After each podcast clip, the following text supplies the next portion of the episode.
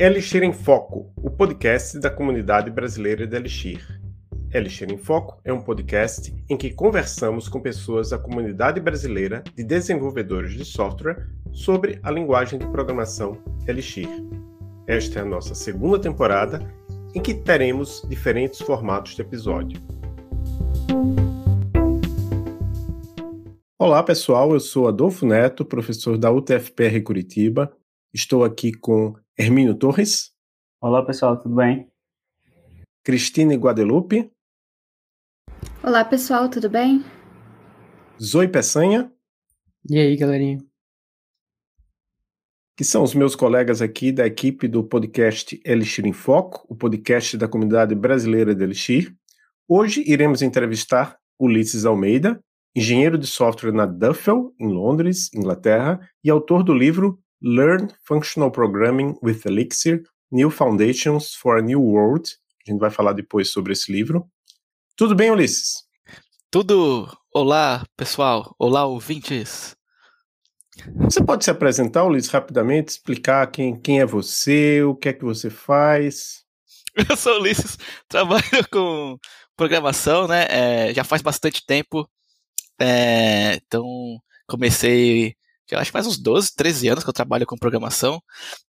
Comecei com PHP, com Java, depois fui para Java, depois fui para .NET, trabalhei com mobile, depois fui para Ruby, é, desenvolvimento web, onde foi que eu entrei na plataforma Tech e conheci o Valim, a galera, e, e de lá aprendi é, Elixir e tive a oportunidade de escrever um livro sobre Elixir e, e aí foi, foi seguindo, e agora eu tô só com Elixir mesmo e tá sendo bem legal trabalhar com Elixir e eu sou brasileiro, nasci em Diadema, em, em São Paulo. Se você conhece Diadema, o grande ABC ali, perto de São Bernardo, é, Santo André. E também. Que, é, é, acho que isso aí eu gosto de jogar videogame e jogo também jogo de tabuleiro, pinto umas miniaturas aí, se você me seguir no Twitch, você vai ver uns, uns bonec as bonequinhas que eu pinto. E. e, é, e, é, e é isso. Acho que essa é a minha apresentação. Esse sou eu, Ulisses. Olá. A Erlang Ecosystem Foundation apoia este podcast financiando o software que utilizamos para gravar os episódios. A Erlang Ecosystem Foundation é uma organização sem fins lucrativos, apoiada por mais de mil membros que abraçam o seu modelo de grupos de trabalho colaborativos e eventos de construção de comunidades. Os membros da Erlang Ecosystem Foundation incluem líderes da indústria que se dedicam a promover o estado da arte para Erlang, Elixir, LFI e outras tecnologias baseadas na BIM. Associe-se. O link está na descrição do episódio e a associação básica é gratuita para indivíduos. O que é a Duffel? O que, que ela faz? E o que, que você faz na Duffel?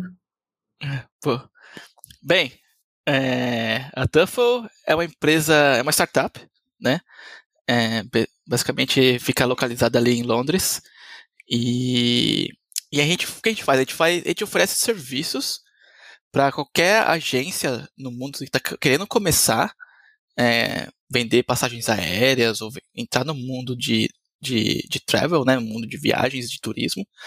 A gente dá as ferramentas e ajuda essas, eh, essas empresas a vender tickets através de APIs. É, então, é, não é fácil conseguir é, como dizer, a autorização das companhias aéreas para usar APIs de, é, delas, então das empresas. Então, a Delphi cuida dessa burocracia, cuida desse, desse problemão de que é conseguir um contrato, conseguir validação, autorização, tem uma, uma, vários testes que você tem que fazer para provar que para a companhia aérea que você está fazendo bonitinho, que você, que você é um bom, bom, bom usuário. E, e aí a gente cuida dessa burocracia, a gente faz a integração com a API e a gente pro, é, providencia uma API unificada, normalizada, é, para os clientes acessarem. Então, uh, os clientes é, eles não precisam se preocupar se companhia aérea A usa um formato X ou usa um formato Y, é, você não precisa se preocupar com isso, porque a gente normaliza e deixa tudo padronizado. Então você tem uma API em, em, em JSON. É muito comum companhias aéreas usarem XML, então a gente tenta modernizar um pouco essas APIs que são, como você pode dizer, meio não tão não tão modernas, né, como hoje em dia, com GraphQL, JSON, essas coisas não, não são tão modernas, assim, não tão é, até entendido, né? Porque companhias aéreas, o negócio deles não é vender API, mas vender viagem, vender experiência, fazer a viagem de avião. Então eles optaram pela, a maioria delas optaram pela opção mais robusta, né? Que é robusta, mas mais acessível, que é XML, querendo ou não, XML está aí desde 1996, é o primeiro rascunho.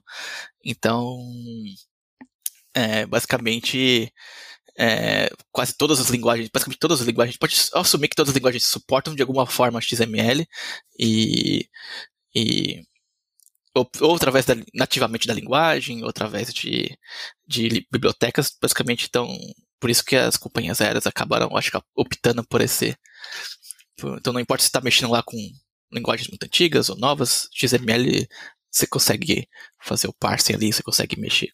Como é que a Duffel usa Elixir, né, é, para integrar com essas APIs, né, e ter, ter esse serviço unificado aí para o cliente? Beleza, posso responder isso. É, basicamente a gente usa Elixir em toda a plataforma web. É, claro que tem outras linguagens, em coisas é, tipo pro front-end, JavaScript, Node, essas coisas, mas a plataforma mesmo é, onde vive a API e vários outros subsistemas é, usa Elixir.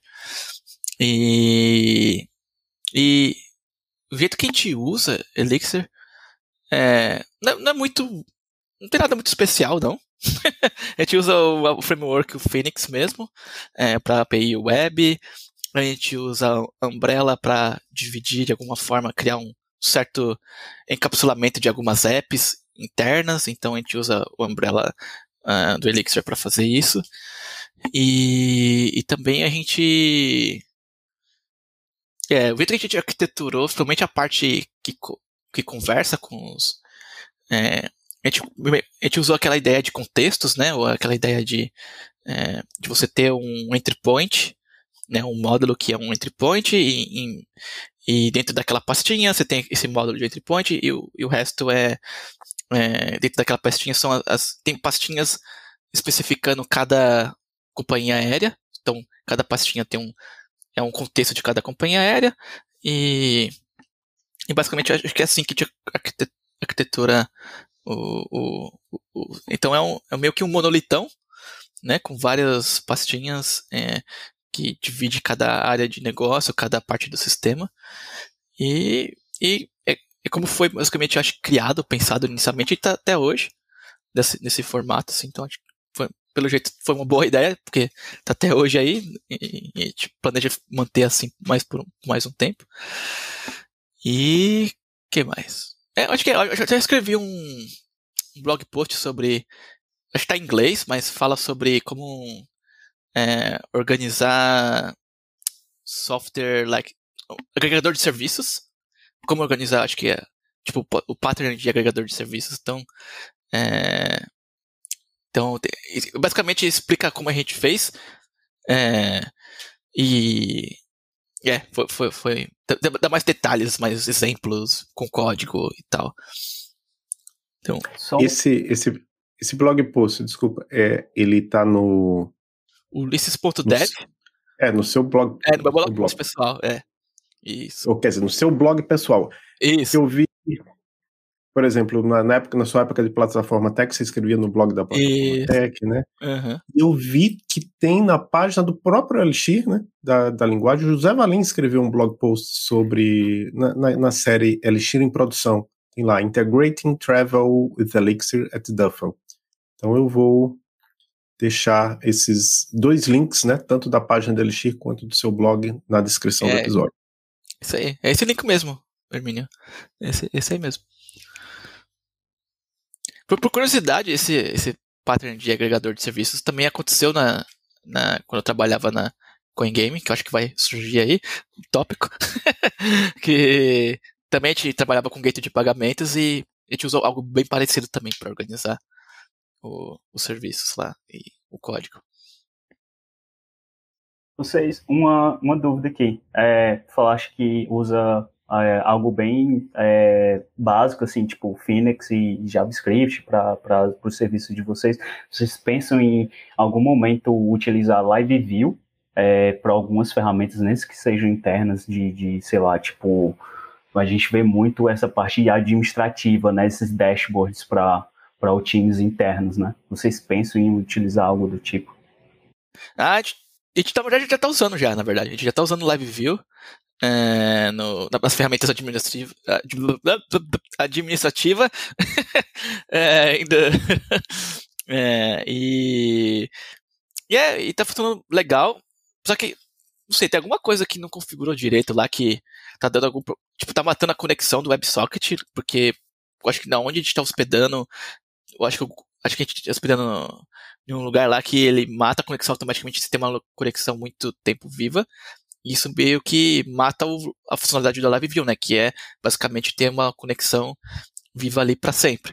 Então, então se a, a, pessoa esquece a página lá muito tempo aberta, quando ela volta para a abinha, tá, tá, tá, tipo erro, a conexão morreu ali. então a gente precisa configurar alguma coisa ali que não está muito bem, certo? Então, é, mas, mas em geral tá funcionando legal. Só que é, a gente não tem um time cuidando disso, então meio que a gente optou por Live View e server-side renderer só porque é mais fácil para os dev back-end fazer pagininha e fazer form.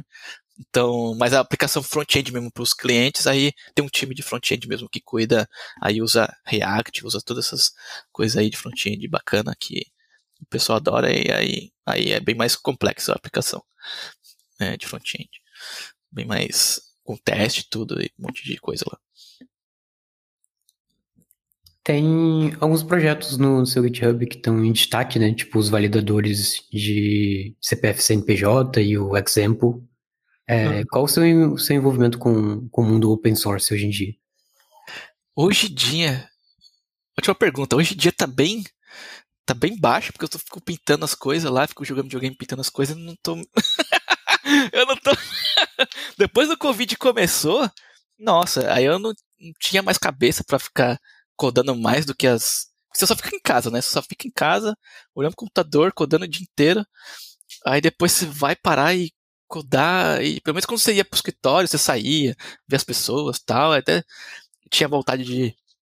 Mas aí depois do Covid, aí, esse isolamento tudo, aí eu fui procurar outras atividades, aí comecei a pintar bonequinha, aí, aí, aí acabou me distanciando um pouco do open source, mas mas é, a parte engraçada é que essas bibliotecas eu fui fazer para aprender a fazer biblioteca. Eu não tinha nenhum objetivo, nenhum tipo de ser uma referência ou de ser uma biblioteca referência do, do assunto. Eu só queria aprender como é que faz. E aí eu falei, ah, vou fazer esse Já tinha uma biblioteca de CPF, Elixir, acho que feito. Esqueci o nome da pessoa, mas é, tá lá no GitHub, eu acho que é, se não a mais, ou a segunda mais agora, não sei, não acompanho muito. É, aí a gente ia usar ela no projeto, só que eu não, gost, não, tinha, não tinha gostado muito da interface na época, não sei se mudou, mas você tinha que passar mais truck, tipo, poder validar um CPF, ao invés de só passar um número ou só uma string, eu não tinha gostado muito da interface. Aí eu pensei, ah, poderia mudar lá, só que ia toda contra a filosofia da biblioteca para mudar, né? Então eu falei, ah, acho que é mais fácil fazer uma nova aqui, aí eu aprendo como é que faz biblioteca e, e fica legal. Aí eu falei, ah, putz, se eu vou fazer uma biblioteca de CPF, eu vou eu vou fazer um negócio muito doido aqui, eu vou vai, vai integrar com o Ecto, é, tipo, nandifiquei, exato. vai, vai integrar com o Ecto, vai integrar com não sei o que, e eu queria também brincar com o Circle CI, eu queria entender como é que configura, como faz cache dos artefatos do Elixir, porque não... então eu, eu, queria, eu queria brincar com o negócio. Eu fui, fui brincando, fui brincando. Aí as pessoas começaram a baixar, começaram a fazer download do negócio. E... ferrou agora. Só que o bom é que CPF não é um negócio que fica evoluindo, né? É, tipo, o CPF tá lá, não vai, acho que, provavelmente não vai mudar, espero. Acho que não vai ter uma versão CPF 2.0 é, no Brasil. Então, Então o bom é que depois que atingi a versão 1.1, 1.0 lá aqui, com todas as features que eu queria, e aí eu acho que eu fiquei satisfeito e acho que o pessoal também, então quase nunca tem issue.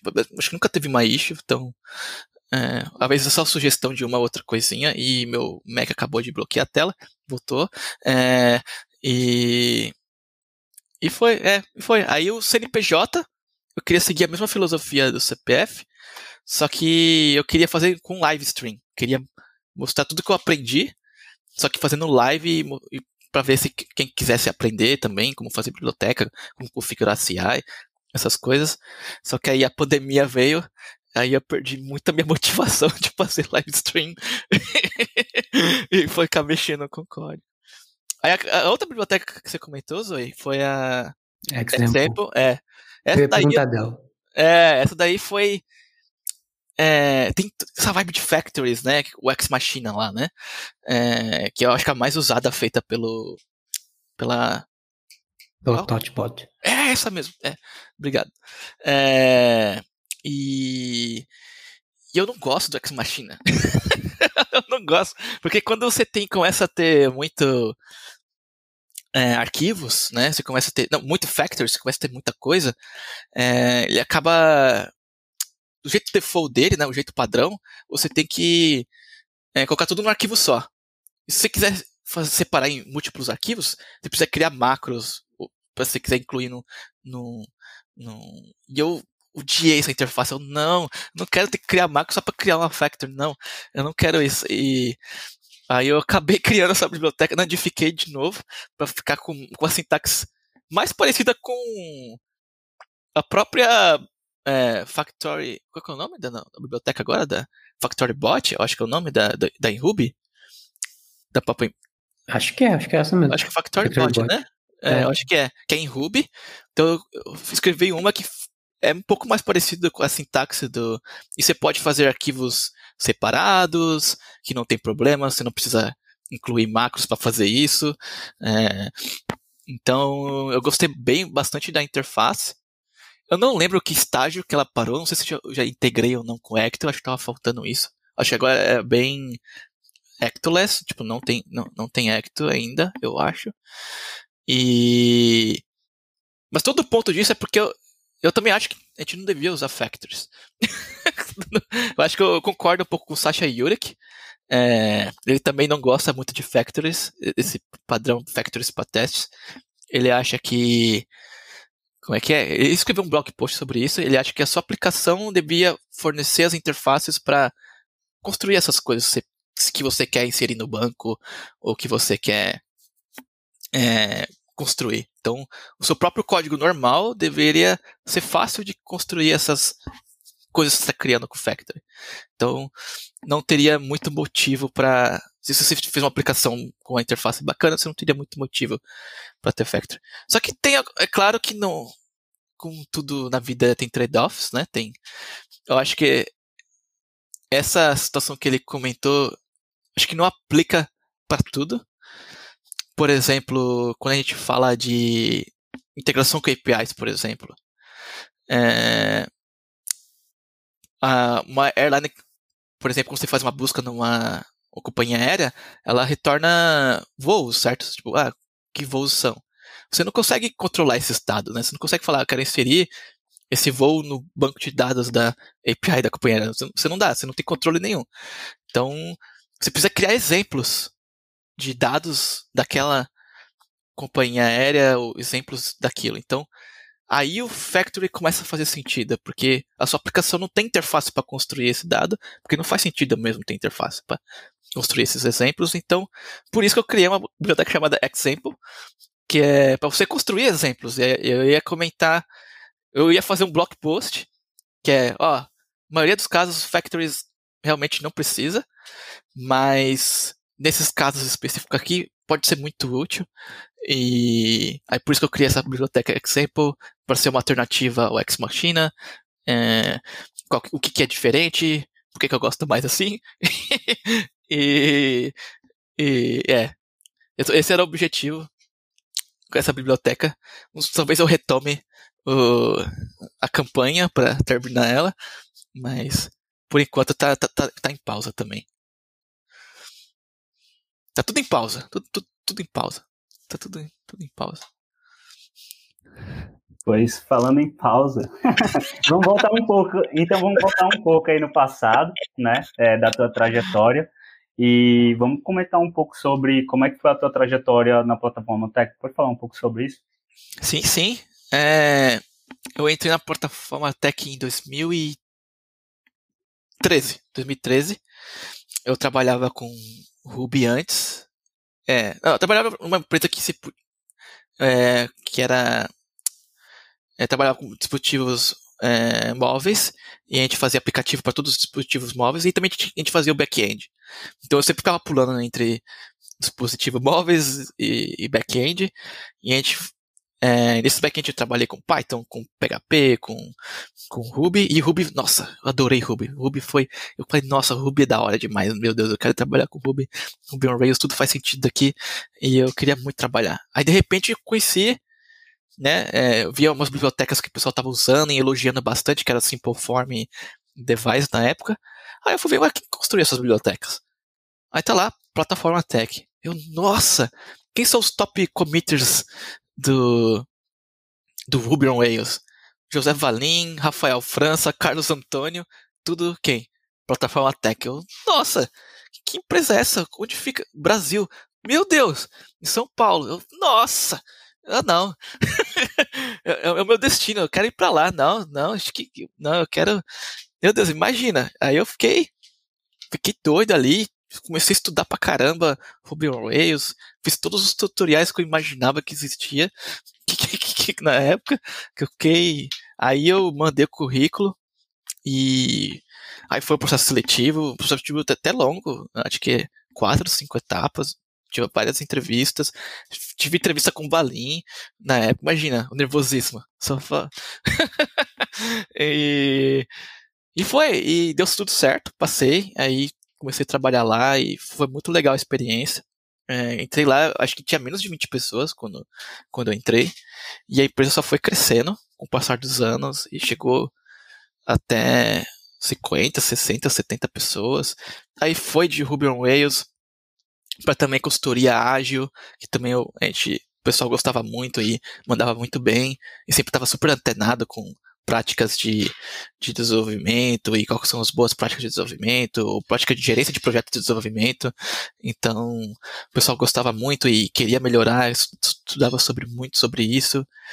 E foi muito, foi muito bacana, assim, a gente gostava muito de desenvolvimento, todas as áreas de desenvolvimento e, e, e a empresa foi evoluindo também, não só com desenvolvimento, como também culturalmente foi desenvolvimento, foi ficando mais, mais como ser mais amigável, mais inclusiva, mais conforme a gente foi aprendendo e, e crescendo. E, e é, eu acho que tem muita, muitas boas memórias de lá, acho que foi, foi, foi bem legal e pude ver o Elixir crescer e também teve várias oportunidades que me deram lá para aprender Elixir, trabalhar com projetos Elixir, trabalhar com projetos Elixir no exterior, sabendo muito pouco inglês ali só.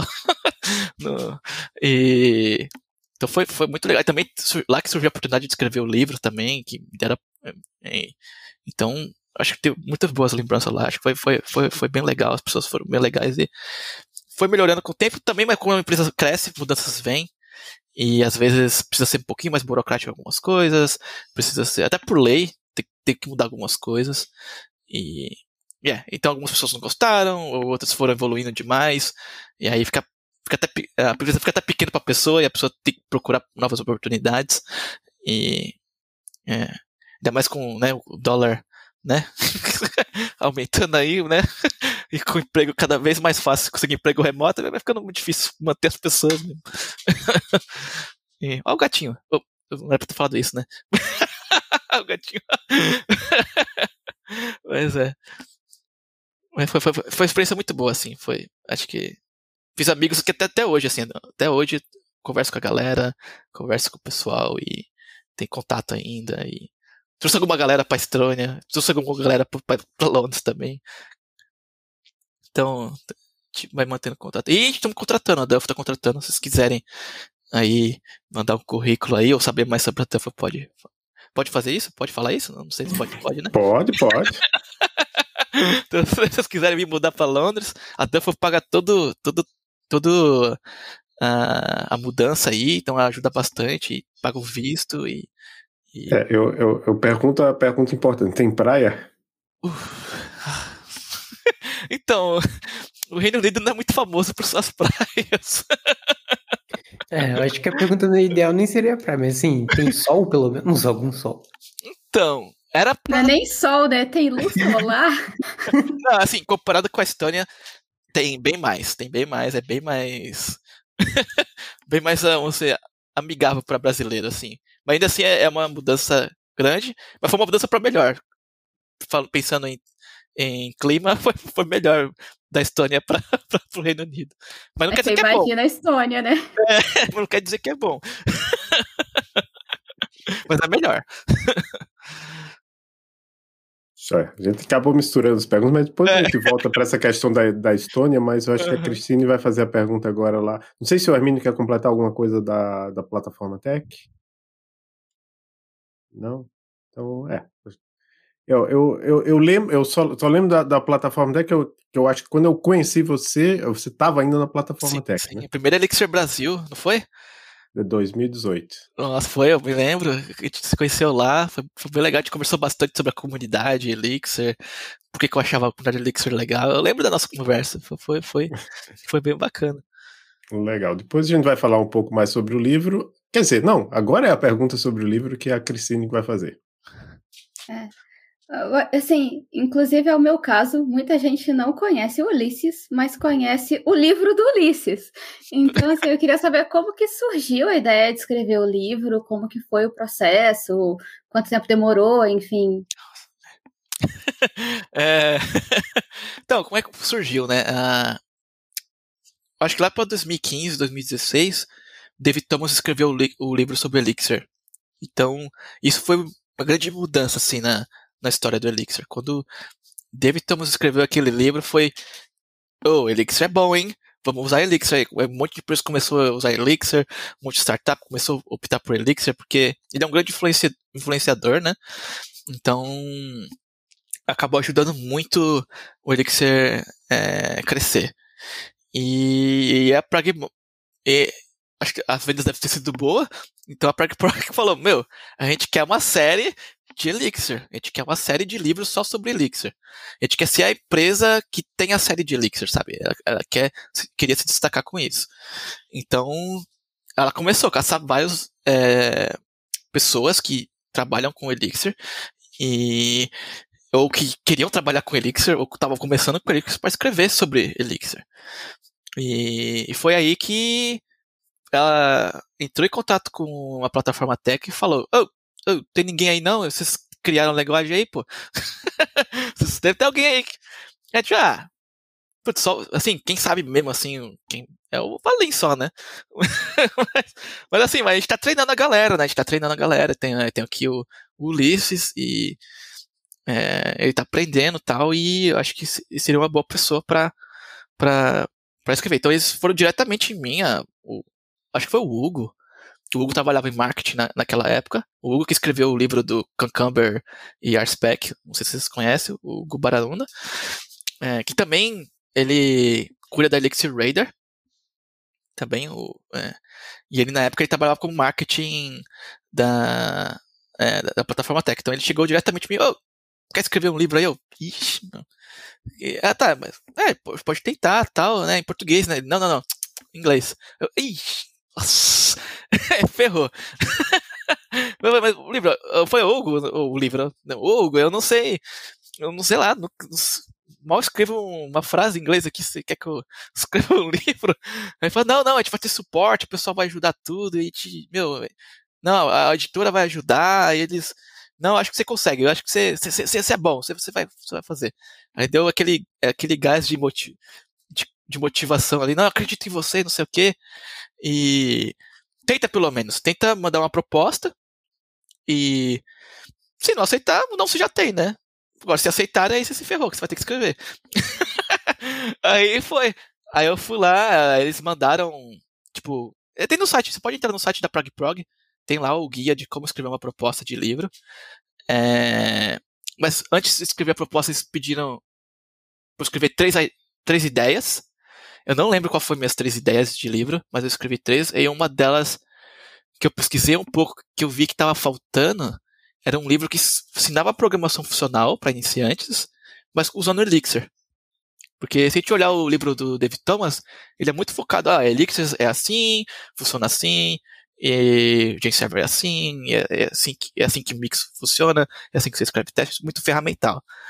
E quando você olha o livro do Satya Yuri, que é muito bom, também é muito ferramental também. A, parte do Elixir é muito rápido. Ele só fala, ah, Elixir assim, tal, tal, tal, tal é, é, bom.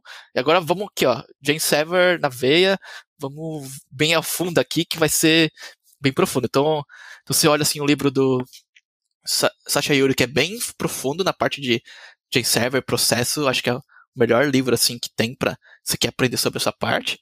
Se quer aprender sobre o ferramental, as coisas, o livro do David Thomas é muito bom. Mas em programação funcional, qual, qual é o livro que foca, ou que o principal assunto seria, seria programação funcional? Aí foi a ideia que eu mandei. Eu expliquei o porquê que estava faltando nos outros livros. Aí mandei outras duas ideias que eu não lembro o que, que era. E eles gostaram mais dessa. Gostaram mais do, de, dessa do programação funcional como, como principal foco do, do livro e, e Elixir como suporte. É, como a linguagem que você vai aprender programação funcional. E aí foi, aí foi a ideia que deu bom, aí eles pediram mais detalhes, escrevi uma proposta de 15 páginas lá, com um capítulo exemplo. Aí eu fui lá, escrevi, acho que levei quase um mês para escrever essa proposta. Aí mandei, aí eles gostaram, Aí eles tiveram que mudar um pouquinho o acordo, como eu estava aprendendo inglês, eles iam precisar de alguém é, junto comigo, então eles reduziram um pouco a minha parte de, dos royalties lá, do, do que eu ganharia com as vendas. Mas, e só que eles procuraram uma pessoa mais com bastante tempo para me ajudar a escrever. E foi isso que aconteceu. Aí foi o processo, escrever o livro, demorou. Era para ter. Essa estimativa inicial era menos de um ano, a gente escreveria o livro todo. E acabou demorando quase dois anos, tipo um ano e meio. E foi bem difícil, teve momentos difíceis para escrever, momentos de burnout, momentos de. Porque eu trabalhava full time, né? Trabalhava oito horas normal, tinha o tempo de trajeto de Diadema para São Paulo, Diadema, São Paulo, Diadema, que, que não é perto. ainda tinha que escrever o livro todo dia à noite, tipo, ou seja, não tinha mais vida. no final de semana, porque eles cobravam, a editora cobrava mesmo, eles cobravam, oh, cadê, cadê o capítulo? Oh, tá faltando, tá atrasando, hein? Oh, nossa, era. Por sorte, nossa, o que horrível que eu vou falar. Por sorte, a minha. Ah, vou falar, não, não foi sorte. Por um infortúnio, a minha publisher ficou doente por uns três meses. E isso me deu um tempo de. foi bom porque me deu tempo pra respirar. então foi bom e foi ruim que ela ficou doente. Meus pêsames que ela ficou doente, pô, sinto muito. Mas foi muito bom pra mim. que eu fiquei um tempo tranquilo, aí trocou, foi uma pessoa mais. É, não, ficou um tempo, acho que um mês e meio sem ninguém. Aí colocaram um substituto, uma, uma outra moça sub, substituiu. Ah, quem, quem, me ajudou foi a Jack, foi a Jack que acompanhou quase o livro todo, a Jack Carter. Ela basicamente é a que acompanha todas as séries lá. Putz, ela ajudou bastante, ela é muito boa. E ela, meu, ela, ela, ela não deixa você procrastinar, não. que foi bom, que foi que ajudou o livro a sair. Só que ela ficou doente, ela precisou se ausentar por um tempo, aí ficou um tempo, tipo, eu mandava e-mail, ninguém respondia, ninguém revisava nada, tipo, ficou um tempo em silêncio ali com essa, com esse essa transição aí dela ficar doente. É quando veio a outra moça, ela também ela ficou teve que assumir todos os projetos da Jack, então ela não tinha muito tempo para assumir todo mundo. Então isso me deu mais tempo, me deu me ajudou mais também para não, não, ter tanta cobrança. Mas aí quando a Jack voltou, aí aí, aí foi foi a reta final para terminar o livro. E a gente conseguiu terminar. Então, né, teve momentos estressantes, teve momentos de burnout, e, mas também teve momentos de descanso, momento de, é, de cura, né, de voltar a escrever. E teve também bastante review, mandei para bastante gente revisar o livro, a primeira versão, a, versão beta, né? Então, acho que foi, foi, foi, bem, foi bem legal. E também teve o desafio, né, de escrever. Eu tava aprendendo Elixir. Escrevi aprendendo Elixir. É, escrevi aprendendo programação funcional. Escrevi aprendendo inglês também. Então, foi, foi Então foi, foi muito difícil todo esse processo. Mas acho que agora você olha pra trás, ainda bem que eu fiz, sabe? ainda bem que eu fiz, porque só, só trouxe coisa positiva depois, sabe? E foi muito estressante, mas foi, foi, foi muito bom. Hoje em dia foi, foi muito bom. E falando em olhar para trás, assim, se você estivesse escrevendo o livro hoje, você mudaria alguma coisa? Ah, um monte de coisa.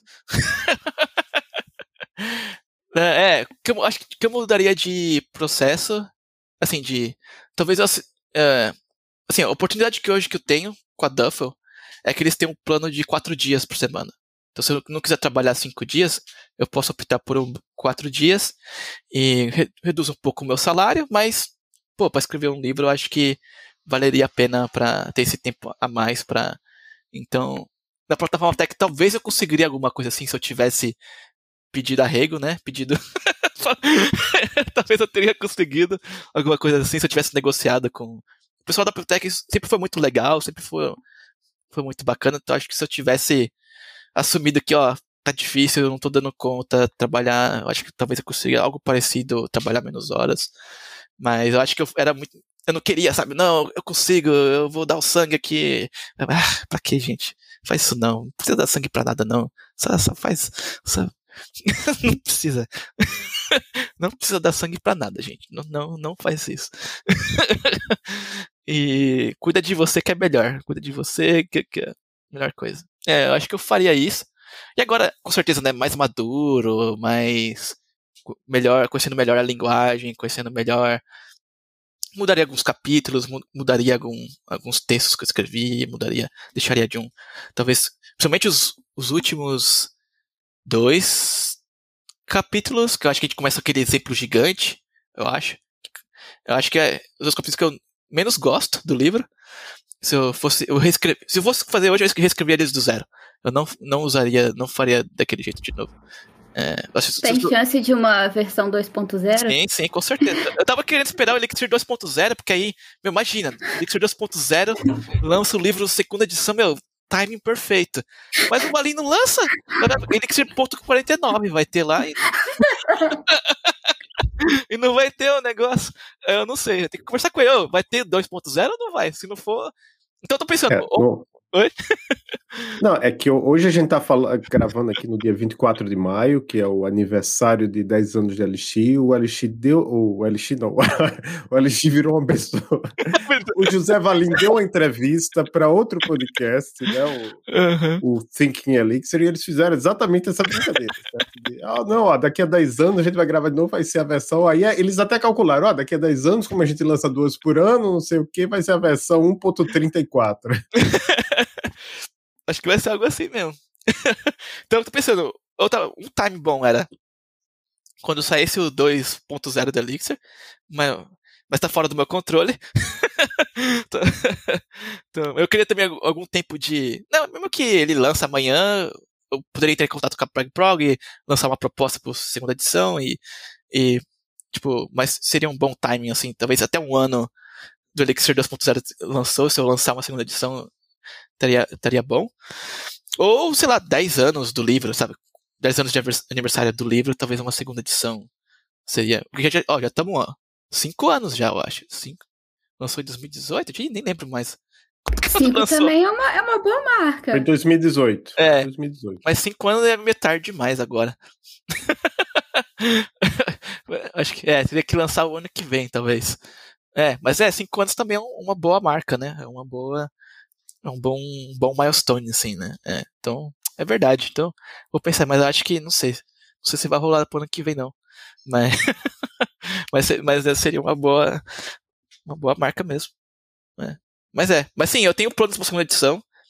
Uh, essa segunda edição eu reescreveria os dois últimos é, capítulos e talvez adicionaria um ou outro apêndice, principalmente sobre binários, agora estou mais confortável com trabalhar com binários tal, talvez seria um apêndice a mais. Que acho que no livro só menciono um, um ou dois patermates sobre binários, mas como é muito ferramental, muito específico, valeria mais como apêndice do que como parte do livro mesmo.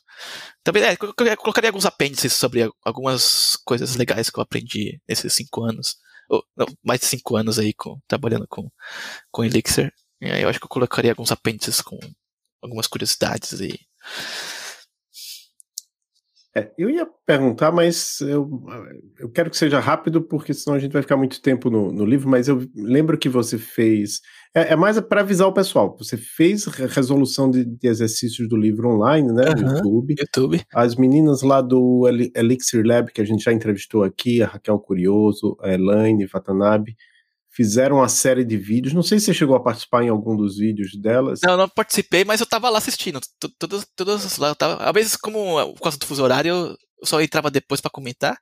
Mas algumas eu participei, fiquei lá comentando, fiquei mandando mensagem lá. Foi, foi bem legal. E tem também um curso online da Educative que você disse que fez os exercícios dele. Né? É, tem exercícios extras lá. Então, na segunda edição também eu acho que eu colocaria esses exercícios essas que eu mandei para educativo também estariam na segunda edição. Né? Então, acho que eu fiz cinco, mais, cinco exercícios para cada capítulo. Então, é, então acho que teria bem mais exercícios na, na segunda edição do, do livro. Então, eu, eu, vou deixar esses links na descrição do episódio. Ulisses, é, eu vi que na época, né, é, chegasse a escrever um guia né, sobre as melhores práticas ali, né, de, de manutenção é, do seu código, né, da aplicação em si, utilizando o Elixir, né. Eu vi que tu chegaste até cobrir algumas versões de, de lançamento disso daí, né. O, é, de onde é que surgiu, né, a ideia de criar esse, esse guia, né, de manutenção, né, e pretende atualizar ele é, para as novas versões do, do, do Elixir. Pode falar um pouco sobre o processo, de onde é que surgiu a ideia e tudo mais? É, sim. É, é acho que a ideia surgiu, acho que ainda quando eu estava trabalhando na CoinGame, que a gente não tinha um, um, guia de estilo, um guia de código, um guia de escrever um código é, mais é, fácil de manter tal. E aí mas a gente também não, a gente não queria. É, eu lembro que na época o CTO não queria reforçar nenhum estilo nem nada. Mas assim, mas eu ainda queria escrever sobre isso. O que, que, que é legal, coisas que a gente discutiu lá na empresa tal. Então fiz pessoalmente mesmo. Ah, vou postar no meu blog tudo que a gente discutiu, a gente conversou dentro da empresa lá, tudo. O pessoal que trabalhava lá na CoinGame trabalhava com ele, que a gente discutiu. Não, você vê os likes lá, no canal de Elixir era várias discussões de cada coisa que, que a gente discutia, o, os trade-offs e tal. E, e, foi bem, foi bem, foi bem legal. Até eu documentei no meu blog post. É, aí eu, uma delas, assim, algumas eram um pouco polêmicas, principalmente sobre pattern match lá nas, nas funções, mas agora é, com a versão do nova do Elixir lá que só de você fazer, falar, ó, essa variável é uma struct, é, aquela função já se tentar acessar a chave com ponto, já, já sabe, o compilador já consegue pegar. Então eu acabei atualizando por causa daquilo, né, que mudou. Eu acho que ainda tem um, uma coisa legal que eu aprendi na Duffel, também que eu gostaria de adicionar, mas sobre as versões de Elixir, eu acho que por enquanto não muda muita coisa, assim. Eu acho que não, até agora não, não adicionou, nada, adicionou nada na linguagem que muda é, a estrutura, como você codifica desde a, da último, da meu último update. Então é, mas assim, eu acho que se tiver alguma outra grande mudança na, na não grande, mas alguma adição interessante, ou um compilador ficar mais esperto, ou é, esse tipo de coisa, e, e o que, que você pode, que maneira você pode codar para deixar mais é, seu código mais fácil de, de prevenir, conseguir fazer, conseguir pegar escrever um código que fica fácil para o seu compilador pegar erros, mas é, então eu acho que eu atualizo, vou, vou, atualizar sim, eu vou fazer mais posts sobre isso. Posso complementar? Sim, sim, pô, pô, complementei.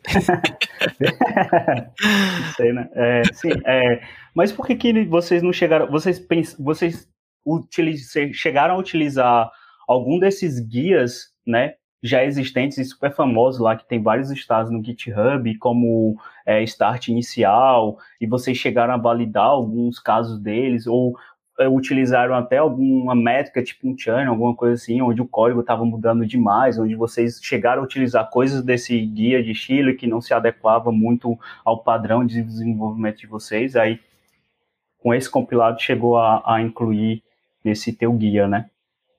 É, tipo, na verdade, é, acho que foi mais. É, como posso dizer? Já tem os estilos existentes, né?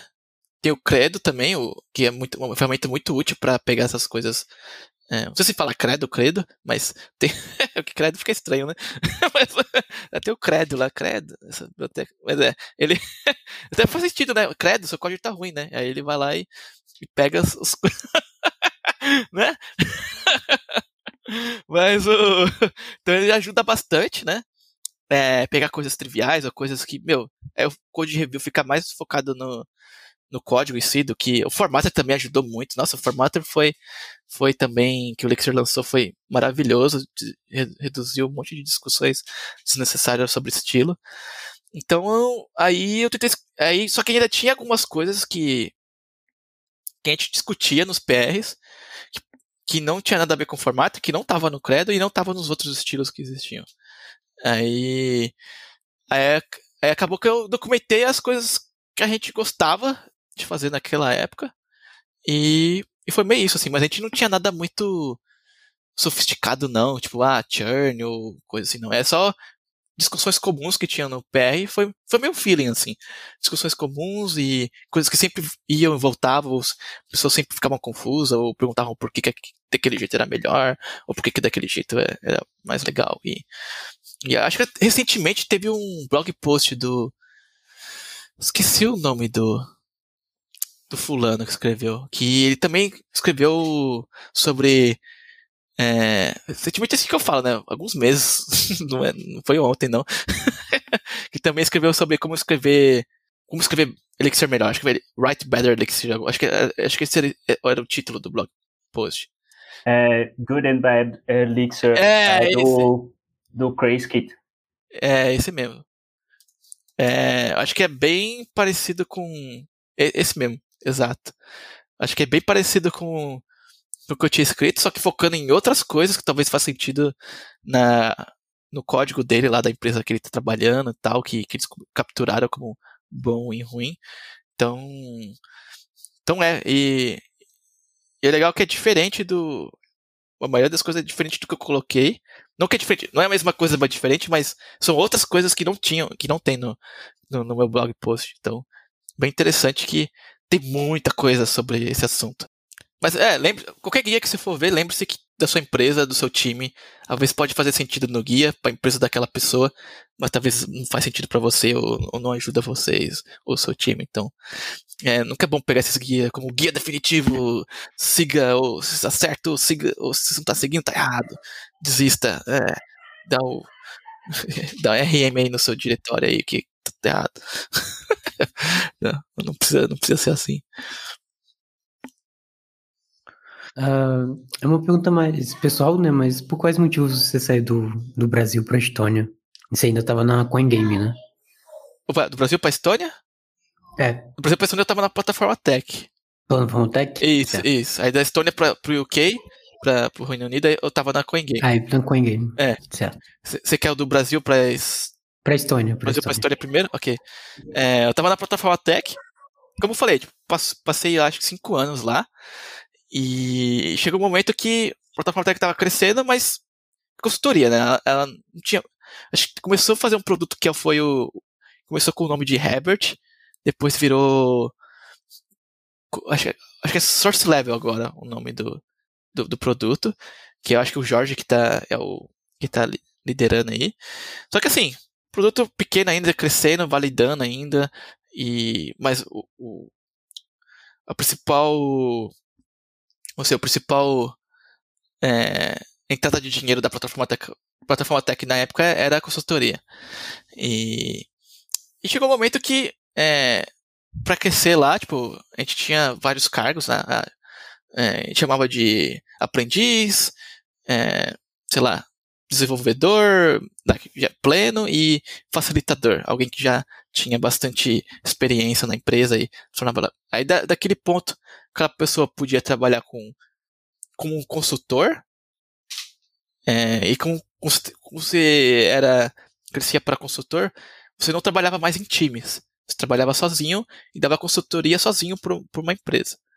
E isso não me interessava muito. Eu não gosto de ser o consultor. Ah, eu vou lá sozinho e se tá tudo errado aí, você tem que fazer direito. Eu não sou esse tipo de pessoa. eu não gosto muito. Você gosta de trabalhar com o time, tá no meio da galera lá, vamos fazer junto, vamos, eu, eu gosto mais assim do, do meu dia a dia.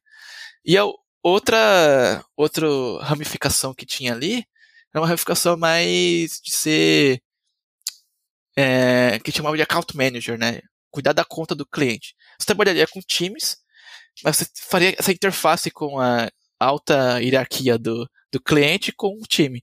Então, mesmo time, alguém lá da alta hierarquia chegar aí, ah, fulano, ou o time tá, tá, devagar, ou o time não sei o quê. Não, você falaria comigo, a gente discutiria, também discute, discute, discute contrato, discute bastante negócio, assim. Então, também não era muito meu interesse. Então, ficou naquele passo, né? E aí, o que, que eu faço? Não, não tem para onde eu, lugar para crescer que eu gostaria de ir. Então, aí acabei optando por, por sair é, e procurar oportunidades que tavam, tinham mais a ver com, com trabalhar com time, trabalhar com Elixir no dia a dia e, e também trabalhar numa empresa mais de produto onde você poderia ter geralmente empresa de produto você tem você pode ter um dependendo da empresa, claro, mas você pode ter um, tem, tem espaço para ter uma rotina mais tranquila, né? Uma rotina menos menos, porque consultoria é hora a hora, você tem que bilar a hora, tem, entendeu? Você tem que colocar a hora ali, porque você paga por hora, né? O, a plataforma da era paga por hora. Mas, mas o produto ser, se o produto é lucrativo, é, produto de, sei lá, você está fazendo nada, as pessoas estão pagando lá, estão usando, esse cara está desenvolvendo coisa nova, mas você não, você não, não precisa estar ali 100% do tempo para o pro produto funcionar e, e, e, ser lucrativo. Então, então uma empresa de produtos tem espaço para você ter uma rotina mais, mais tranquila. Então, é isso que eu acabei procurando, ter, procurar um pouquinho mais de tranquilidade. E, e foi, foi, foi, essa, foi por isso que eu saí da plataforma Tech e fui para a Estônia. E para a Estônia especificamente, nenhum motivo especial. Eu só estava procurando emprego, estava metralhadora, currículo para todo lado. e acabou que passei na Estônia. Confesso que foi bem estranho ir para um país que eu nunca tinha ouvido falar antes.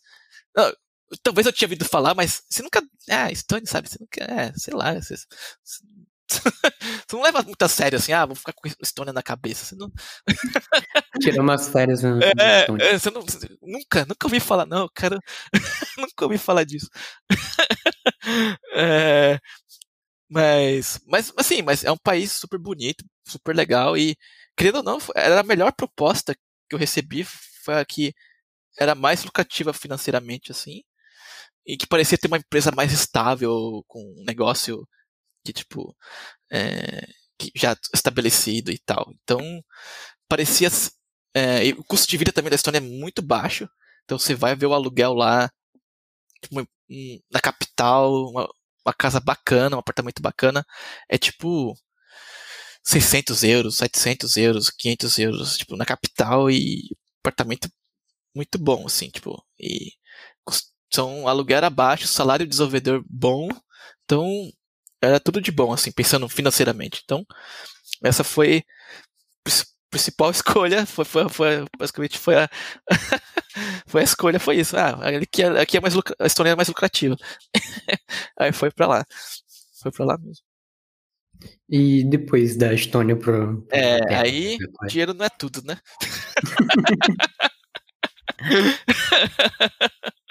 Foi muito bom é.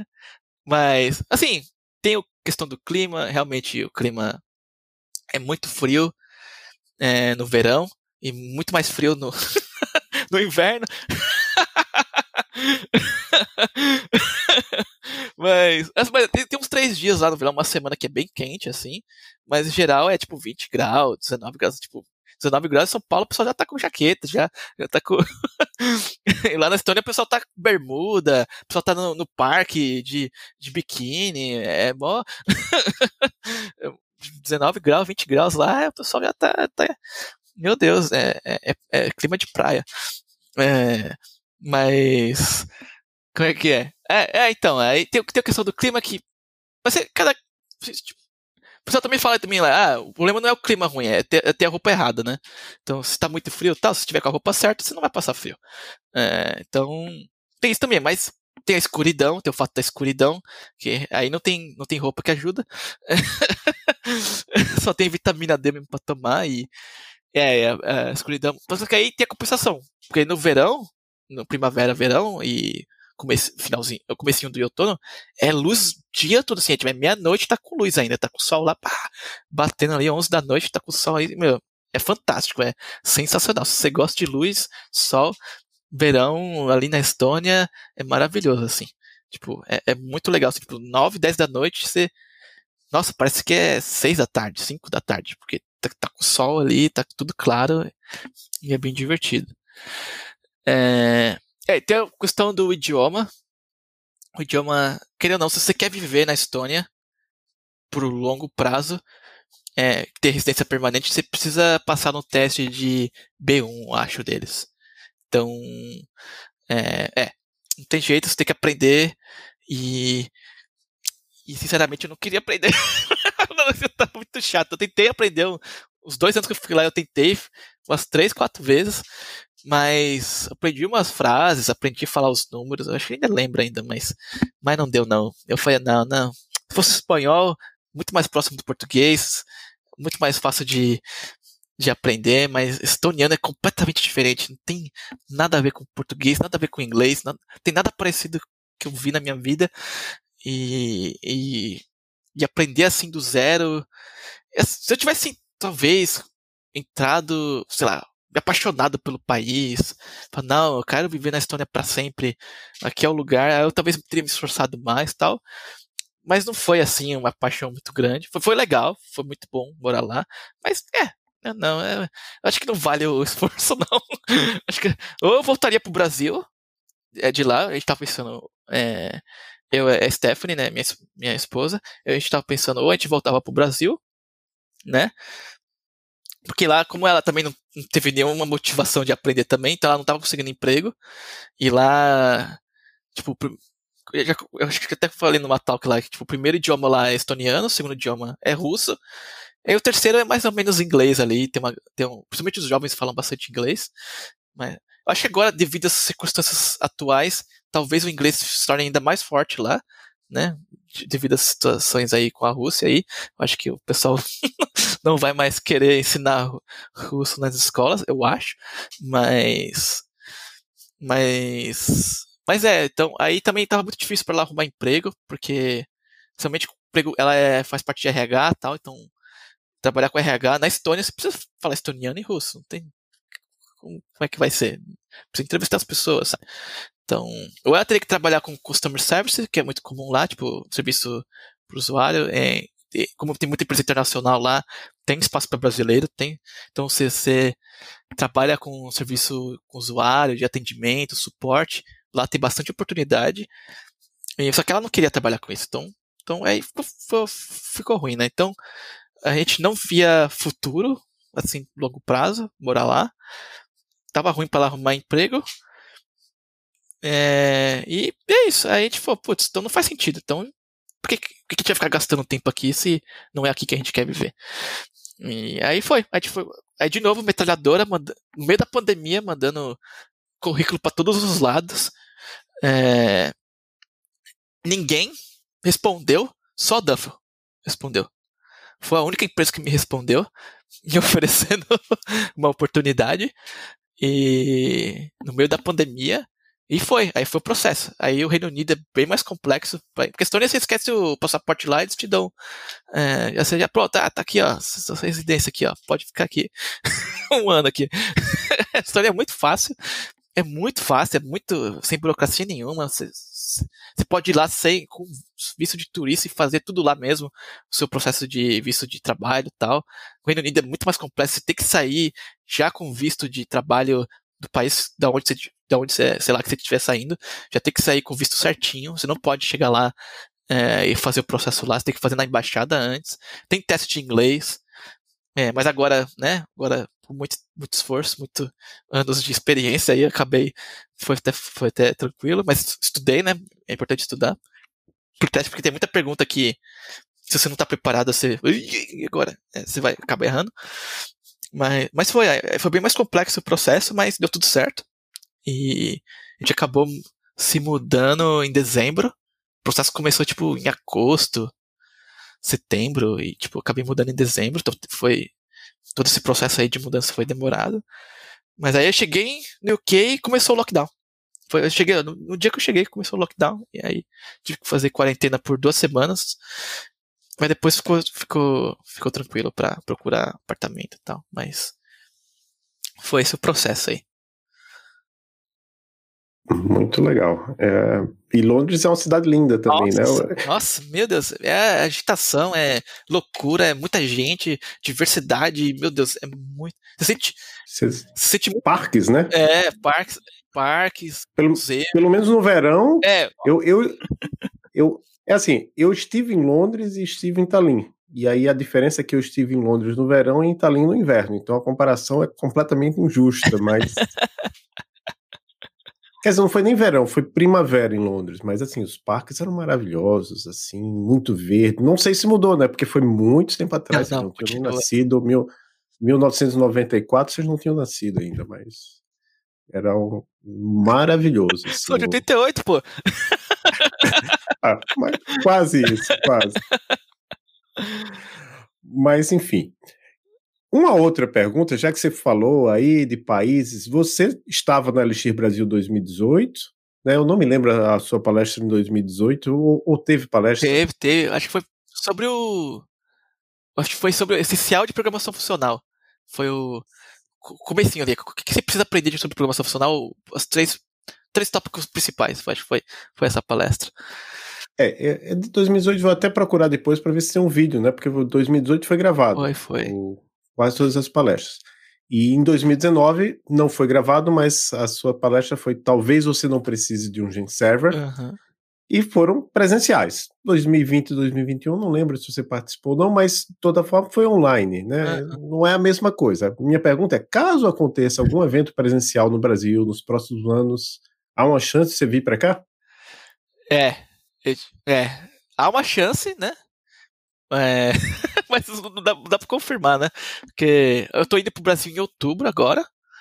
Então, visitar a família. Visitar, porque, ó, desde que começou a pandemia, a gente, não, a gente quase não viajou pra lugar nenhum.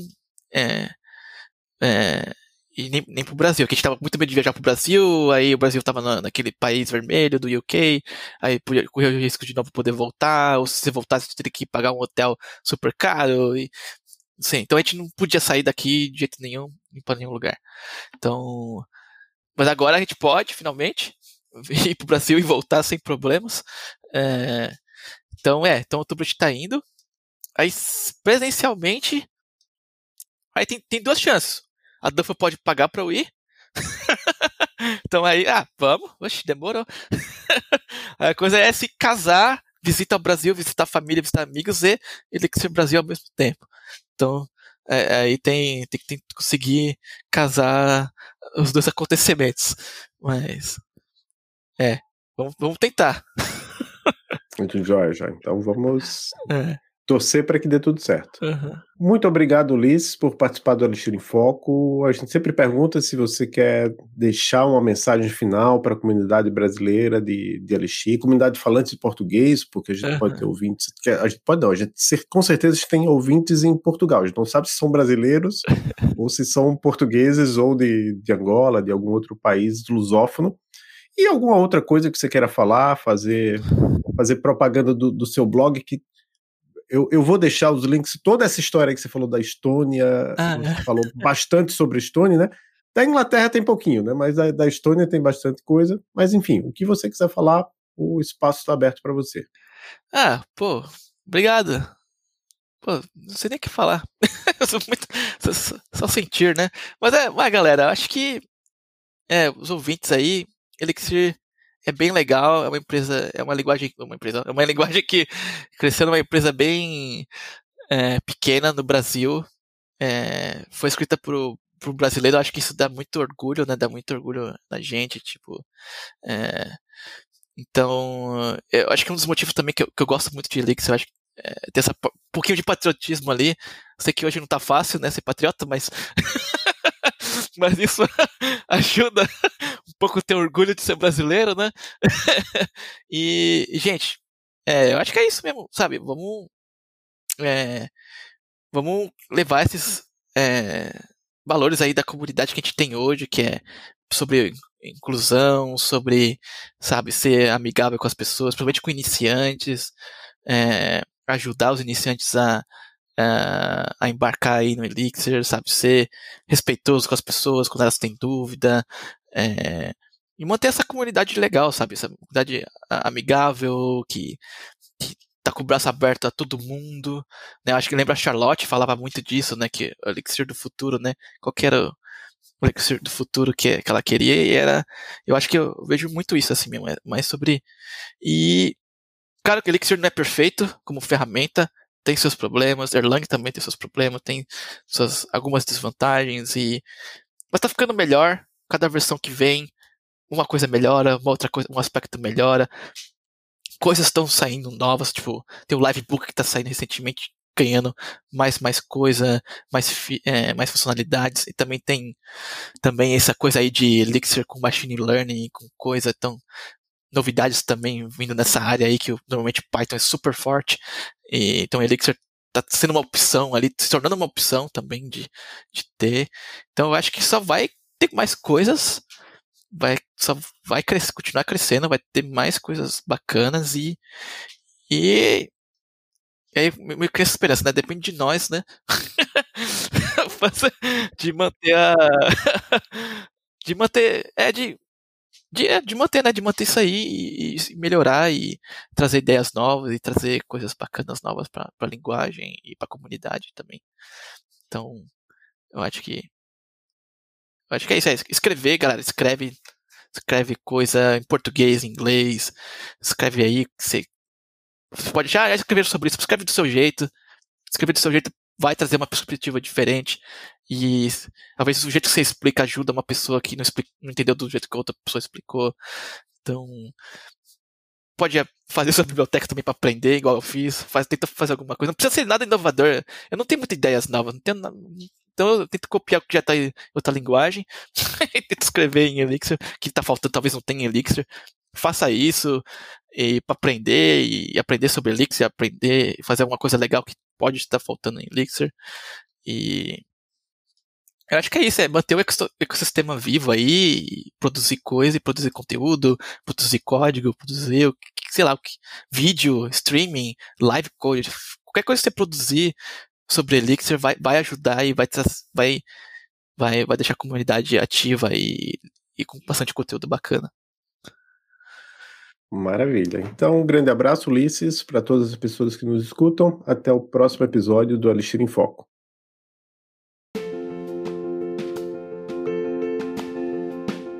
Obrigado por escutar mais um episódio do Elixir em Foco. Estamos no Twitter, arroba Elixir em Foco, e temos um site, elixiremfoco.com. Até o próximo episódio.